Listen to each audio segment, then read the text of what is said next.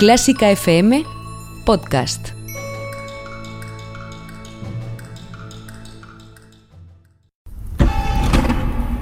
Lunes 20 de abril de 2020. Día 37 del estado de alarma en España. Seguro que en el 20 de abril del 90 estábamos mejor. Suerte que siempre nos quedará la mejor música del mundo. Bienvenido a El Búnker. thank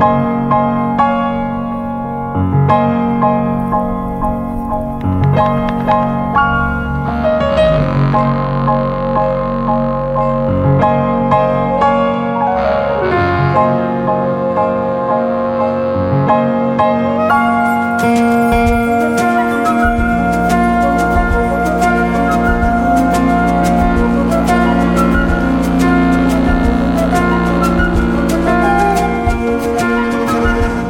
Semana más, aquí estamos. Quizá más semanas de las que pensábamos, pero siempre aquí en directo en clásicafmradio.es 10 y 1. Bienvenidos un día más a este lugar donde nos confinamos los lunes, los martes y los miércoles a las 10 en punto, hora de Europa Central, mientras dure este estado de alarma nacional.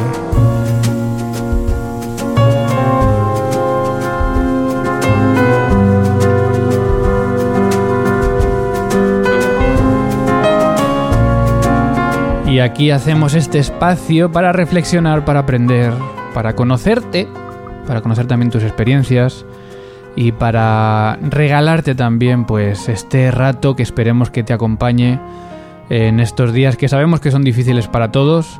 Y desde Clásica FM pues no cesamos en darte nuevos contenidos y también esa emisión 24 horas con la mejor música del mundo para que no te quedes solo en estos días. Y desde el búnker, en lo más profundo de Clásica FM, te, saludo, te saluda Mario Mora, arroba piano mora, y hoy también Ana Laura Iglesias, arroba Ana Igle, ¿qué tal? ¿Qué tal Mario? Muy buenos días. Digo hoy también porque esto va a ser la excepción ya. Estos, claro, en los colegios el último trimestre cuando ya no es provisional os habéis tenido que rehacer todo otra vez, ¿no? Sí, se vuelve todo digital, todo continúa, el horario laboral sigue siendo el habitual y bueno, con los chavales siguen con clase como, como si tal cosa. Bueno, pues Ana algún día está por aquí con nosotros, pero va a ser lo menos habitual, así que hoy lo celebramos como si fuese un día de, fiesta aquí con, con ella. Bueno, hoy es un día también para contarte muchas cosas y estábamos eh, expectantes a esta reunión que sucedió el pasado viernes y que todos esperábamos, eh, que estábamos anunciando ya días antes, que todos esperábamos con, con, muchas expectativas y que yo pensaba que hoy podíamos contar algo ya. Pensaba que ya iba a haber salido el ministro, pensaba que de alguna manera ya íbamos a conocer estas medidas. Bueno, pues no. Eh, vamos a tener que esperar 10 días, ya menos, ya 7, a que el ministro presente medidas para la cultura en el próximo Consejo de Ministros de la semana que viene. La reunión fue el pasado viernes, cambiaron además muchos detalles durante la marcha en cuanto al horario, en cuanto a la duración, y un representante de una plataforma de la música era el único que iba a tener la palabra. Así que vamos a hablar hoy con él, porque yo creo que es interesante saber cómo fue esta reunión y qué Mm, propuso en, en, esta reunión. Así que nada, en cinco minutitos que nos lo cuente él y que nos cuente cómo fue todo, qué medidas podemos esperar, si se quedó con buen sabor de boca y como decía, pues incluso qué es exactamente lo que él mismo pidió en esta reunión. En educación hablábamos ahora con Ana sobre estas, estas adaptaciones. Bueno, pues sí que también el lío, no se sabe muy bien qué va a pasar. Eh, los conservatorios ya están contemplando en las planificaciones de final de curso dos escenarios, o volver en junio o no volver.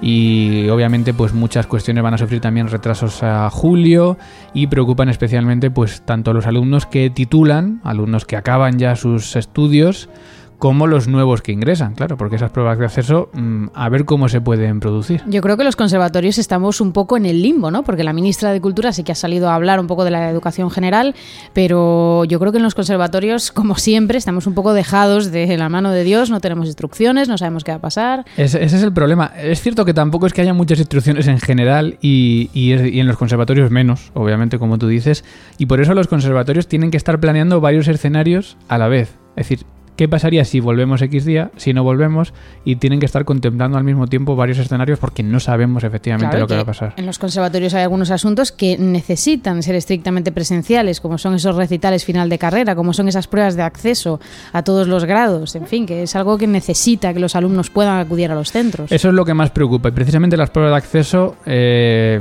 hay algunos conservatorios que han dicho claramente, de momento no podemos hacerlas y no podemos planearlas ni siquiera, ¿no? Eh, los exámenes de final de grado y demás, algunos conservatorios también están pensando en septiembre, pero eso conlleva también muchísimos problemas. O sea que esto es, esto es un problema mayor que vamos a ver cómo, cómo se resuelve. Y para problemas mayores, los- de los conciertos, por supuesto, que quizá es lo, lo que más preocupa al mundo cultural. Hablábamos el miércoles pasado de que Italia y Alemania ya pensaban en 18 meses de parón. Bueno, realmente no lo pensaban Italia y Alemania, pensaban algún asesor por ahí que hizo alguna entrevista. Pero atención porque ayer sí que ya una autoridad mayor, que es el alcalde de Madrid, Almeida, estima, y dijo claramente, es una estimación, que cree que no habrá conciertos ni eventos deportivos multitudinarios en verano y que en otoño habrá que analizarlo. Esto, esto es, es grave. Yo creo que si lo lanzan con esa ligereza es porque están totalmente seguros de que va a ser así. Porque si tuvieran que estar diciendo cualquier cosa que se les pasa por la cabeza, no, no tendría ningún sentido. Yo creo que están convencidos de que no va a haber actividad pública este verano. Claro, el problema hasta ahora está siendo la incertidumbre del tiempo, pero si ya supiésemos esto, mm, ¿por qué no se hace ya un protocolo? Es decir, ¿por qué no se hacen ya, venga, eventos hasta X personas, se puede hacer con la mitad de aforo, tal? Porque es importante también que los músicos sepan que el 15 de septiembre van a poder dar un concierto. Ya, pero yo creo que si no lo dicen aún en firmes, porque quizá no pueden, dependerán de, de leyes superiores, de instancias más altas, que les marquen un poco los tiempos. Sí, Entiendo pero yo. se, se puede hacer un protocolo, decir, mira, más de seis músicos en el escenario, no. O músicos que no puedan estar a dos metros de distancia, no. Lo cual también va a generar muchos problemas, porque a ver cómo tocáis en un cuarteto estando a dos metros y medio de distancia cada uno. Pues No malamente. O sea, que son cuestiones que, claro, incluso a la música, en la ópera, hablábamos el otro día con, con Luis Cansino, ¿no? ¿Cómo van a hacer los cantantes Claro. esos abrazos, esos besos que ocurren tantas veces en escena? Eh, En fin, las orquestas, ni, ni, ni hablamos, ¿vale? Entonces, pero yo creo que estamos en el momento de que en la cultura, igual se está haciendo, ¿eh? Pero se debería ya estar diseñando un protocolo de, de qué va a poder volver, a, a foros hasta, hasta dónde y, y en qué manera, ¿no? Yo creo que eso tiene que ver con la desescalada y en función de cuando el gobierno vaya estableciendo qué ocurre en cada momento, esto vendrá después. Bueno, se añade otro, otro problema y es que ahora en, en fe- en febrero, iba a decir, en primavera, a partir de abril, mayo, es cuando se comienzan a preparar y a presentar las temporadas del año que viene. Y claro. Eh, debemos hablar, seguramente vamos a intentarlo la semana que viene, con alguno de estos programadores a nivel grande de temporadas anuales, porque están sin saber qué hacer. Los primeros optimistas, los primeros atrevidos en Barcelona, el Palau de la Música, que ha presentado ya su próxima temporada pese a la incertidumbre, pero son optimistas y lo que se anuncian es que hasta el 15 de octubre el aforo se va a reducir a la mitad. Bueno, yo creo que se están adelantando un poco a, a las normas generales con las que todos vamos a tener que convivir. Pero bueno, oye, por ser optimista entiendo que tampoco pasa nada. Han decidido tirar para adelante. eh, la duda es si van a, con este problema, van a poder mantener los presupuestos. Ellos dicen además que más del 80% del presupuesto son de las entradas y que obviamente pues esto va a suponer un problema. Pero sin embargo han seguido para adelante, han presentado una temporada más con nombres importantes y vamos a ver si realmente el 15 de septiembre que está previsto que comiencen pueden comenzar. Bueno, porque veremos. Porque es, es complicado. En fin, Barcelona los primeros atrevidos. Más noticias y como siempre un apartado a fallecimientos que siguen llegando. En este caso ya eh, pues dos músicos que superaban los 80 años, pero en este caso dos clavecinistas históricos que han muerto por el coronavirus. Kenneth Gilbert, histórico clavecinista y organista canadiense, que ha muerto a los 88 años, y James Weber, que era el, el antiguo director de la colección de instrumentos musicales en Smithsonian Institution, que ha muerto también a los 82 años. También un nombre muy importante. Por supuesto, muchísimas más cancelaciones que van dejando un panorama vacío en, en el calendario que no nos podemos detener a comentar, porque es que cada día son decenas de festivales los que anuncian la cancelación, sobre todo durante este verano. Y noticias que parecen, como siempre decimos, de, de otro mundo. La SGAE, que sigue con sus historias. Y la semana pasada le, bueno, pues le, le hacían una moción de, de censura a Pilar Jurado, que era la presidenta. Estos no paran ni con el coronavirus, ¿no? De No. tener batallas internas. Pues eh, triunfó esta moción de, censura. Y nuevo director en la SGAE, dramaturgo Fermín Cabal. Director, bueno, presidente le llaman ellos. Nuevo presidente interino Temporal, entiendo. Entiendo, de las GAE, entiendo que hasta que haya elecciones. Puede ser. Eh, supongo que funciona como el gobierno, ¿no? Entonces, eh, una noticia de, este, de esta pasada semana y las GAE que sigue con sus movimientos internos a pesar de todo lo que está ocurriendo y ha cambiado de presidente en, en estos días.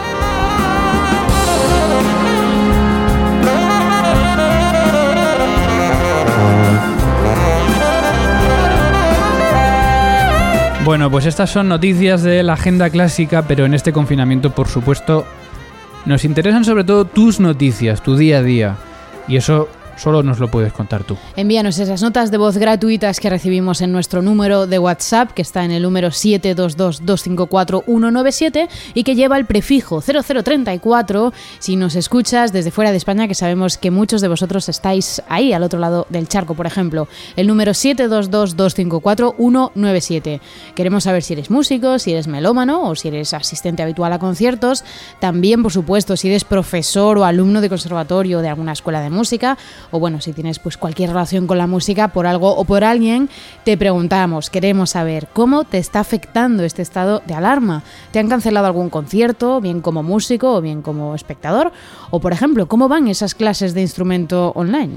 Bueno, pues todo lo que nos quieras contar en esas notas de voz que ya sabes que las necesitamos para seguir haciendo el búnker, porque son tus historias las que nos interesan especialmente en este espacio. Recuerda que estamos también en directo, 10 y 12, y que nos puedes hacer llegar también tus reflexiones durante este programa en Twitter, Facebook, Instagram, buscándonos como Clásica FM Radio, o en ese chat de Mix, chat de Mix LR, aplicación a través de la cual emitimos en directo este programa, donde nos puedes comentar. Y por supuesto, las más valiosas, esas notas de voz al 722 254 197.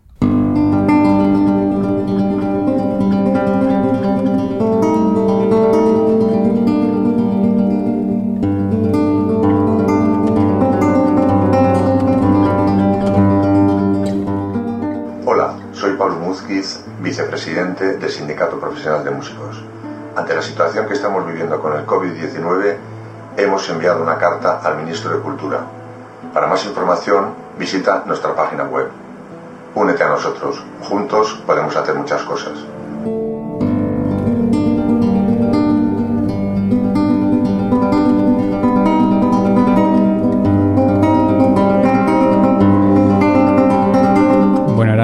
Amigos del Sindicato Profesional de Músicos de España, con los que hablábamos hace ya tres semanas. Poco después hemos, hablado también con el Sindicato de Artistas, Líricos de España. Y es que en estos tiempos de incertidumbre son muchas las organizaciones, uniones, asociaciones que trabajan por los derechos y condiciones de los músicos y artistas. Y otra de ellas es la Plataforma Estatal por la Música. Hoy hemos querido hablar con uno de sus representantes, Guillem Arnedo, portavoz de esta plataforma. Guillem Arnedo, buenos días. Hola, buenos días. Bueno, antes de nada, ¿tú cómo estás en cuanto a lo personal, a, la salud? ¿Todo bien? Sí, sí, sí, la salud por suerte y los míos también, todo bien. Muchas gracias. Bueno, me alegro. Eh, para quien no conozca esta plataforma, ¿qué es? Cuéntanos tú, ¿qué es la plataforma estatal por la música? Sí, mira, la plataforma estatal por la música, la PLAN, es una plataforma que reúne a 12 asociaciones de, músicos profesionales de todo el estado que reúnen a cerca de 7.600 músicos en total. Y también está presente las asociaciones de salas, festivales, managers, representantes, promotores, es decir, es como una especie de plataforma que abarca todo el, el sector de la música en vivo y que fue creada hace un año y medio, sobre todo para para resolver de una manera definitiva ya el tema de la problemática en la contratación de los músicos de las bandas y, y, bueno, que buscar el consenso entre todo, lo importante es buscar el consenso y las ideas y debatir entre, entre todo el sector de una manera abierta y, y fluida. Lleváis poquito tiempo, como tú dices, eh, poco más de un año, y sin embargo eh, agrupáis ya a 7.600 músicos, a muchísimas salas, festivales, promotores. ¿Cómo ha sido este trabajo? ¿Habéis encontrado buena disposición por parte de los músicos para unirse en esta plataforma? Sí, es decir, esto, las asociaciones de músicos de, que hay en el, en el, Estado, pues ya estábamos en contacto, pero claro, lo que vimos es que para resolver una problemática que, afecta no solo al músico, trabajador, sino también al, contratante, lo que teníamos que hacer es, es juntar, eh, juntar esfuerzos, juntar esfuerzos para llegar a conclusiones comunes e ir representados en una sola voz ante las administraciones, que es donde hay que hacer el trabajo, ¿no? A nivel de, de gobierno central, de diferentes ministerios. ¿Os definiríamos como una asociación, como un sindicato o, o, simplemente plataforma, ¿no? Que es un poco como... Es una plataforma, sí, sí, mm. claro. Porque al contener, es decir, es, es, es una plataforma que tiene, que tiene data de caducidad, es decir, no, es una, no, es, no, no está para quedarse, está para resolver un problema en concreto es un problema que comentaba antes de las contrataciones. Es decir, una vez consigamos entre todos los afectados eh, solucionar este problema ¿no? y conseguir una, una normativa y una regulación que, por fin recoja nuestra realidad, la realidad del sector de la música en vivo, entonces ahí ya cada uno sigue con su camino. Lo que no os esperaríais es que ese problema se iba a haber agravado seguramente por esta situación, ¿no? Que nadie se esperaba. Y queríamos hablar contigo precisamente porque pudiste estar el pasado viernes en quizá una de las reuniones más importantes que ha tenido el mundo de la música últimamente con el ministro de Cultura, la ministra de Hacienda, y precisamente, bueno, tú fuiste eh, el único en este campo musical que tuviste la palabra. Entonces, primero, me gustaría saber qué propuesta llevasteis. ¿Habéis acordado esa propuesta previamente con otras organizaciones o cómo lo hicisteis? Sí, a ver, estas reuniones que mantuvieron el viernes pasado eran con todo el sector de la cultura. Claro, el sector de la cultura está el cine, está el libro, están las artes escénicas está y la música, las industrias culturales. Y nosotros en concreto estamos en la reunión que se mantuvo con artes escénicas y, y música y que en ese en ese colectivo que agrupaba ahí hicimos ese documento de las 52 medidas, eh, no solo entre asociaciones de músicos, sino también con, con teatro, danza, circo, tanto la parte social como empresarial. Entonces, lo que se trataba en esa reunión era entre todos, los, los portavoces que fueron escogidos entre más de 50 asociaciones, es, es, es dar un mensaje claro de cuáles eran las prioridades para las artes escénicas y la música, que vienen a ser mismas ahora mismo. Ahora mismo lo que se comentó y, se hizo especial hincapié desde la música desde la visión de la música y con el ejemplo de la música es que para empezar necesitamos se necesita dar cobertura a, a todos aquellos artistas, trabajadores de la cultura y autónomos también que aún no han podido acceder a ninguna ayuda transversal justamente por no tener no tener solucionado el tema de la contratación y de la cobertura de los artistas. ¿no? Ese era el primer concepto, que hay muchos artistas, músicos en particular, músicos es más del 80%, que ahora mismo no pueden acogerse a ninguna de las ayudas transversales, están desprotegidos y desamparados. Entonces, eso se incidió mucho. La segunda cosa que dijimos era que era importante empezar ya a trabajar con cada sector concreto de las artes escénicas y la música para encontrar planes, planes de desarrollo y de reactivación de la actividad porque también les pedimos que en la medida de lo posible nos dijeran cómo y cuándo se iba a renovar la actividad porque hay, claro, tenemos el, el verano encima, hay muchas programaciones que están en el aire, hay que tomar medidas, hay que organizarse, entonces les exigimos, un, bueno, exigimos, les pedimos mm. un diálogo constante para poder solucionar esta, esta, esta, este aspecto.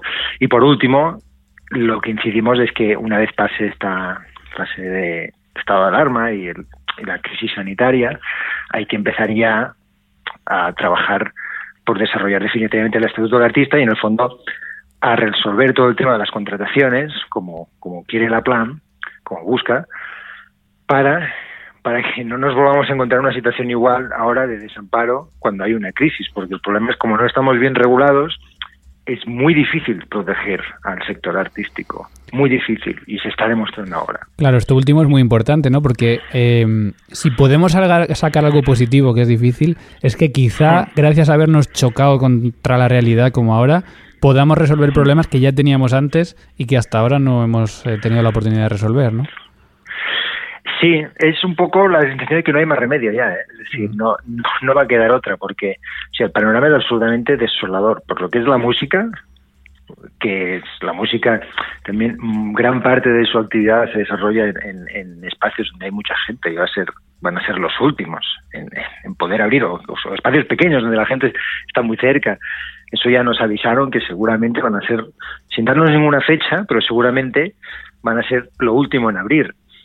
Claro, eh, va a haber mucho tiempo de inactividad, se va a sufrir mucho, eh, va a ser un golpe muy duro. Entonces, después de un golpe muy duro hay que reconstruir. Entonces, para reconstruir necesitas, pues, justamente poner piezas que funcionen, ¿no? Y esta es la oportunidad. Nosotros ya con la plataforma veníamos anunciándolo desde hacía tiempo. ¿eh? El problema de las cooperativas, el problema de, de los falsos autónomos, etcétera, etcétera. Muchos problemas que estaban ya como candentes, sobre todo en la música. Pero claro, ahora se ha hecho absolutamente evidente, entonces no nos queda otra que aprovechar mientras no podamos volver a la actividad para reorganizarlo todo. Em, ¿Cómo funcionaba la reunión? ¿Tú pedías y recibías respuestas del ministro? Es decir, ¿os dio algún dato, por ejemplo, con respecto a la vuelta a los escenarios? Sí, a ver, eh, como te comentaba, había el documento de 52 medidas de artes técnicas y música. Ese, ahí lo, lo, lo hicimos entre unas 40 asociaciones, lo firmaron bastantes más. Entonces lo que se hizo es designar portavoces para, para, para de ese, de ese colectivo, ¿no?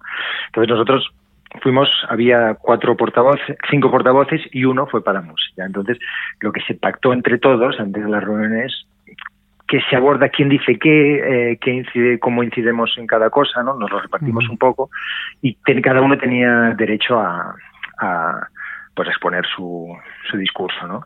Entonces fue simplemente los, los ministros dijeron que nos venían a escuchar, que ya tenían claro que habían que hacer unas, había unas urgencias, que les gustaba mucho el documento, que nos venían a escuchar, entonces cada uno puede decir su, su, su, bueno, lo que tenía preparado, y entonces ellos, bueno, se comprometieron primero a, en un plazo, la semana que viene ya presentaron una propuesta de medidas urgentes y el día y en dos semanas, esperemos que en el Consejo de Ministros del día 28 de abril, pues ya aprobar un paquete de medidas urgentes.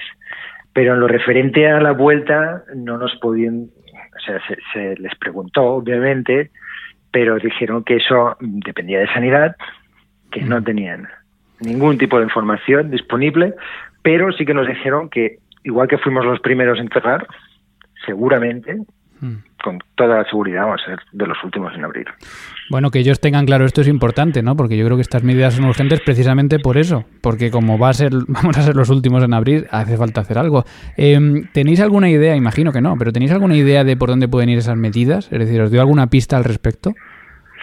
A ver, nosotros entendemos que, que van a captar la urgencia que, que se les presentó en esa reunión y que ya tienen plasmado en estos documentos 52 medidas, que es que la primera, lo de dar cobertura a todos aquellos artistas y, que no, trabajadores de la cultura que no tienen acceso a las ayudas transversales, hacerlo de, buscar, se, les ha propuesto diferentes mecanismos legislativos, esperemos que eso se pueda conseguir y después también eh, la activación de mecanismos legales para prever eh, que la actividad no se va a poder reanudar eh, en un corto plazo y, y poder dar cobertura a todas aquellas empresas que no van a poder abrir este verano y que obviamente van a tener que, que buscar unas,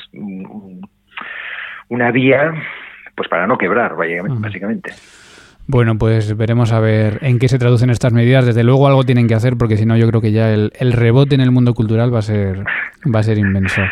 Eh, sí, a ver, se comprometieron, ¿eh? Se comprometieron y se comprometió la, ministra de Hacienda eh, y portavoz del, del, gobierno delante de había en la reunión había cinco portavoces pero había 20 oyentes, o sea que bueno, yo creo que, tenemos su compromiso y tenemos la esperanza. Esperemos que sí lo contaremos. Eh, bueno, para ir acabando, Guillem, eh, tú eres del mundo del jazz. Eh, mira tu agenda, de los 31 días de marzo tenías 15 actuaciones. a partir del 13 de marzo ya se canceló todo, ¿no? ¿Cómo, ¿Cómo fue? Sí, tenía muchísimas más, todo se ha cancelado, todo, todo, todo. Sí, bueno, básicamente toco jazz, pero también o sea, toco muchos estilos. También tenía un ¿cómo se llama eso? Un, un, con el Auditorio de Barcelona también teníamos una, una, un convenio que había, sí, que, que era de casi en, un mes 30 conciertos, en, ahora en, junio, todo esto, el verano también hay muchas cosas que se han, se han ido, o sea, básicamente ahora no tengo ningún bolo confirmado más, hasta, bueno, ya, porque todos los que tenía este año están en, absolutamente en el aire, ¿no? Y, así como encuentro yo nos encontramos todos. Ah, creo que, que, es importante que la gente sepa que tú hablas desde tu propia experiencia, o sea, no estás hablando por nadie, sino que tú eres el primero que está sufriendo también estas cancelaciones. ¿Crees que eh, afecta igual, más, menos al mundo del jazz que a la clásica o es la misma situación? A ver, aquí la, la, situación de, de cancelación de, actividades es la misma, es decir. Para, para todos los que nos dedicamos a la música es lo mismo. Lo que cambia también es la situación en la que te puedes encontrar cuando ha pasado todo esto, es decir, los, si eres de una orquesta, trabajas que tenías una, una, un trabajo fijo, pues ha sido más fácil el acceso a las, a las ayudas propuestas. Cuando vas a bolo, te contratan solo para el bolo. ¿Qué vas a hacer? Y ahora, cuando se produjo todo esto, estabas no estabas de alta en ningún régimen, estás desprotegido, ¿no? Entonces, claro, aquí, aquí es es un problema que es común para todos, que no tenemos actuaciones ni sabemos cuándo van a volver, pero la, la diferencia es que hay, que hay colectivos, y en eso la música es el 80% de que vamos a bolos y nos contratan en día, ya sea una empresa, una cooperativa o la, nos contratan el día que vamos a tocar y como no vamos a tocar, no nos pueden contratar y no estamos eh, de alta en ningún régimen ahora mismo. Bueno, pues situación complicada también en el mundo del jazz, incluso más, eh, pero para todos, por supuesto. Guillem Arnedo, portavoz de la Plataforma Estatal por la Música, muchísimas gracias por haber estado en Clásica FM y mucho ánimo con todo. ¿eh? A vosotros, muchas gracias.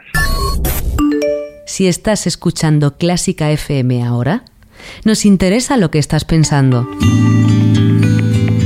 Cuéntanoslo con una nota de voz en el 722 254 197.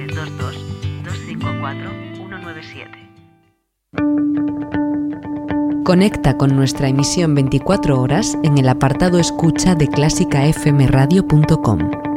La mejor música del mundo en Clásica FM.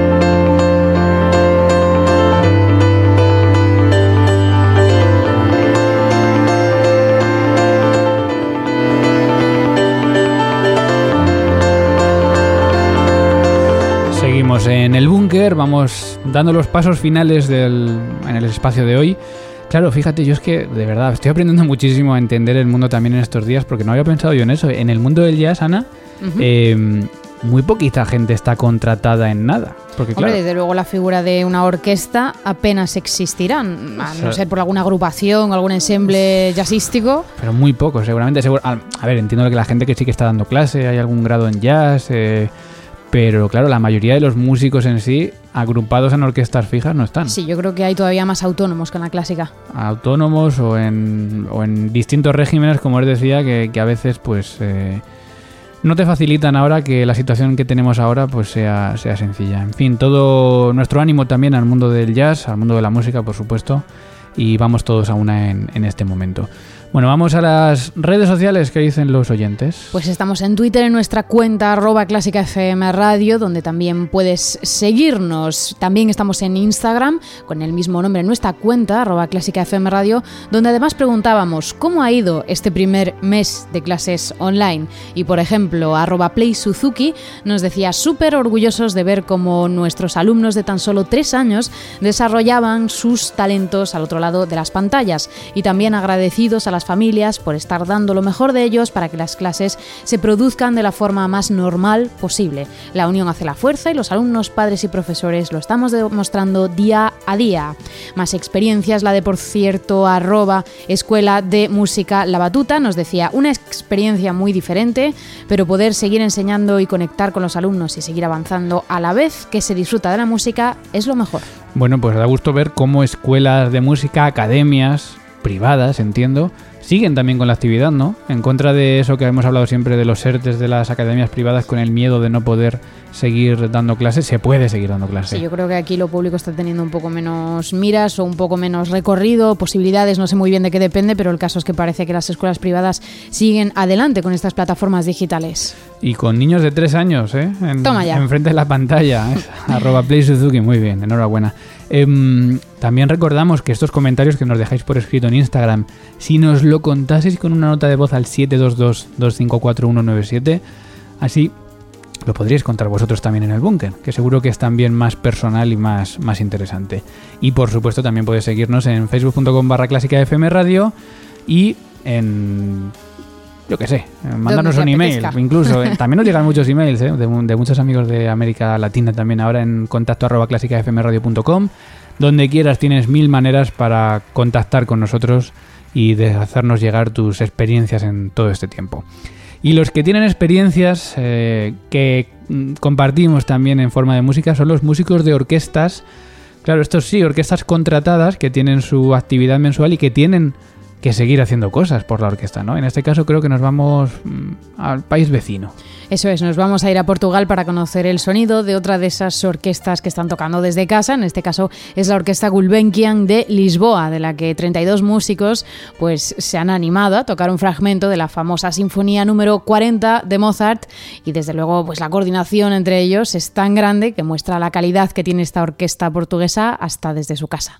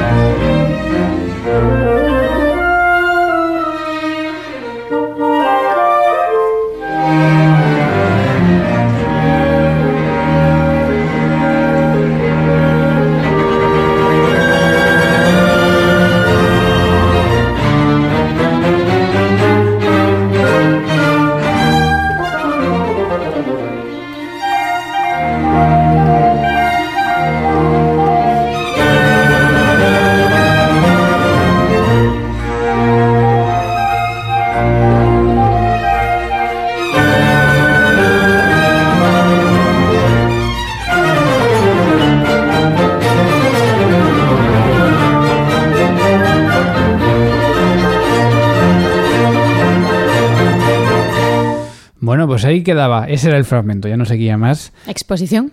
Exposición, exactamente. Del primer movimiento. Del primer movimiento, exposición completa. Casi dos minutos de música. No suelen ser vídeos más largos porque llevan una complejidad tremenda este tipo de vídeos. Sí voy a confesar que para elegir esto hay muchísimos, o sea, todo- todos los días están saliendo muchísimos vídeos de muchas orquestas muy interesantes, pero em, tenemos- solemos tener en cuenta una cosa, y confieso el secreto, y es que la música se escuche, ya lo hemos contado alguna vez, ¿no? Que se escuchen originales. Y este creo que escuchándose original, porque se escucha el sonido que se nota que cada uno ha grabado su parte, que no es en un, en un hall o en... Se un- escucha un poco metálico, se Sí. escuchan esas respiraciones de los distintos Mm. músicos en los silencios. Pero creo que es de los más precisos y de los más eh, perfectos, si que existe son esta muy palabra. buenos estos portugueses. Sí, y está muy bien, ¿eh? muy bien conseguido, seguramente pues con sus... eh, no sé, nos contaba en la primera semana la Oscil que lo hacían escuchando una grabación para tocar encima y aún así no es fácil, ¿eh? porque hay que ser tan precisos como lo ha sido aquí la orquesta Gulbenkian. Así que enhorabuena a estos músicos que nos han dejado este fragmento. Y como estamos haciendo últimamente, pues si os parece ahora en cuanto finalice el búnker, ya sabes que me quedo contigo hasta las 11 con la mejor música del mundo, podemos también escuchar este movimiento completo ya en alguna de estas versiones pues históricas y eso sí en un auditorio con, con músicos eh, todos juntos grabando mm, esta música.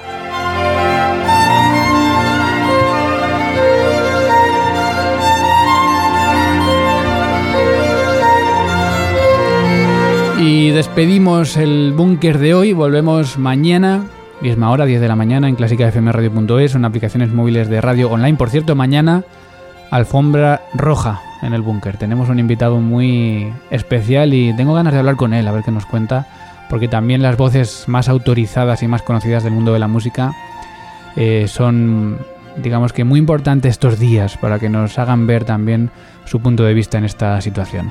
Por supuesto, ahora cuando acabemos este programa tendrás también el podcast disponible para escucharlo completo todas las veces que quieras. Y ahora también a las 11 en la emisión 24 horas de Clásica FM se queda contigo Ana Laura Iglesias en fila 1 con... Hoy con una obra preciosa y llena de colores, con Pinos de Roma de Respighi. Nos vamos de viaje a Italia con Respighi en pocos minutos. A las 12 Carlos López también con el capítulo La invasión británica, fíjate, otro viaje, en este caso a, a Gran Bretaña con Carlos López.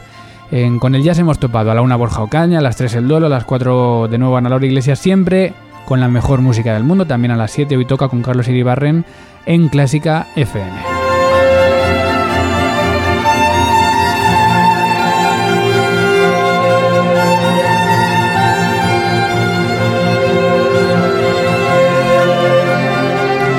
Gracias, Ana. Gracias, Mario. Esperamos tenerte pronto por aquí de nuevo. Espero que sea así. Veremos a ver.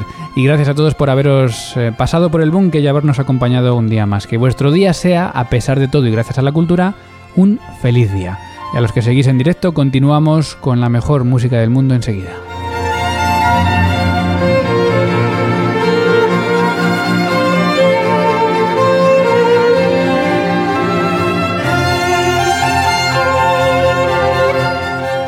Y si has llegado hasta aquí, es posible que te gusten todos nuestros podcasts. Ayúdanos con 5 euros mensuales y haz que Clásica FM siga siendo posible. Más información en clásicafmradio.es.